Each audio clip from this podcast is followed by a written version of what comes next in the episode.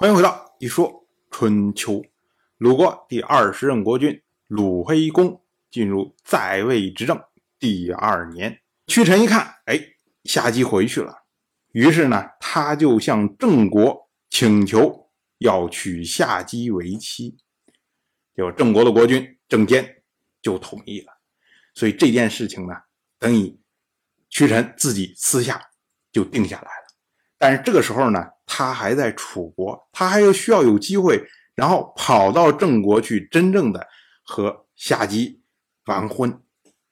这个时候呢，楚国的先君芈吕去世了，然后楚国新任的国君叫做芈沈。芈沈继位之后啊，因为齐国受到了晋国的压力，所以呢，芈沈打算要北进，然后呢。希望和齐国联合对付晋国，那么呢，就派出屈臣出使齐国，并且呢，告诉齐国出兵的时间。屈臣一看时机成熟啊，于是呢，他就带上自己所有的家当一块儿起行。这个时候啊，楚国大夫申叔时和他的儿子申叔贵。正打算去郢都，恰好呢碰见了屈臣，然后这两个人呢就在一旁议论屈臣。他们说啊，怪呀，说那个人呢，他有三军之惧，又有丧钟之喜，恐怕是要带着妻子偷偷逃跑了吧？我们要说啊，所谓三军之惧啊，指的是屈臣。他跑到齐国去，要和齐国联络，共同出兵的时间，所以这个呢是军事任务在身，应该是借据行事啊，所以叫做三军之据。而商中之喜呢，商中这个是在魏国的一个地方，《诗经》中有所谓“拥风商中”，暗语男女相会这么个意思。因为啊，像申叔时、申叔贵，他们隐约也听到。说屈臣在郑国娶了夏姬，好像有这么一个事情。然后呢，这次屈臣呢，他有军事任务在身呢，按说起来呢，不应该随身带那么多财物一块走。可是呢，他要带着，所以呢，本来是一个好像耳朵听到的一个隐隐约约的消息，那么和他现在带着全部家当一块往齐国去一对应。他们就看出来了屈臣的目的。当然，即使这样啊，屈臣他仍然按照原来的既定目标跑到齐国去，然后跟齐国那边约定了这个进兵的时间，把这个公务全部完成之后，然后返程的时候呢，到了郑国，他呢就打发他的副手回楚国去复命，然后打算要带着夏姬。一块儿去齐国。我们要说啊，为什么要去齐国呀？因为这个时候啊，齐楚之间关系比较好。虽然不在楚国待了，还是希望能到一个对楚人比较友善的国家去。可是没想到啊，这还没启程，就听说齐国打了败仗，这就是安之败。然后屈臣说啊，我不待在战败的国家，于是转头就去了晋国。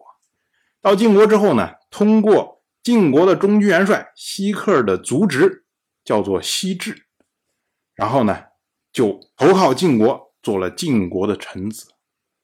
那晋国呢，也没有亏待他，让他做行帝的大夫。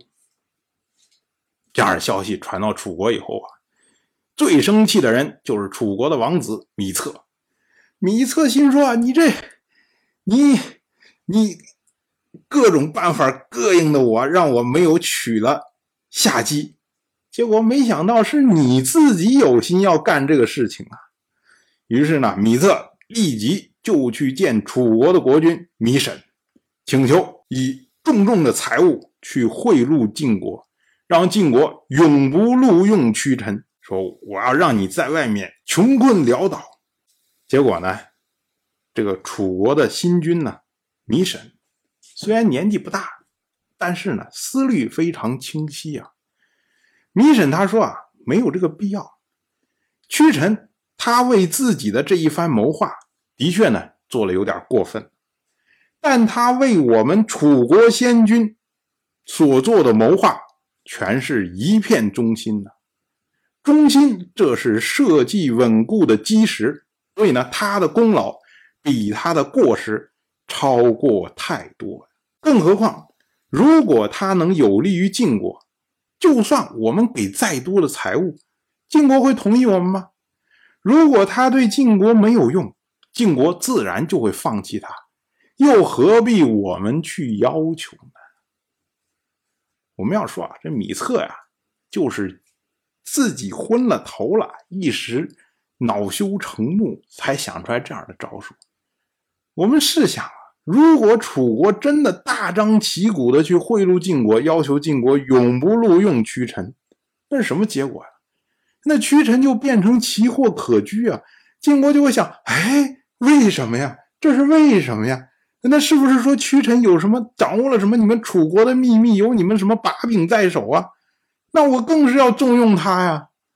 所以这不就弄巧成拙了吗？当然，我就这么一说，您就那么一听。感谢您的耐心陪伴。如果您对《一说春秋》这个节目感兴趣的话，请在微信中搜索公众号“一说春秋”，关注我。您不仅能得到《一说春秋》文字版的推送，还可以直接和我互动交流。我在那里等待您的真知灼见。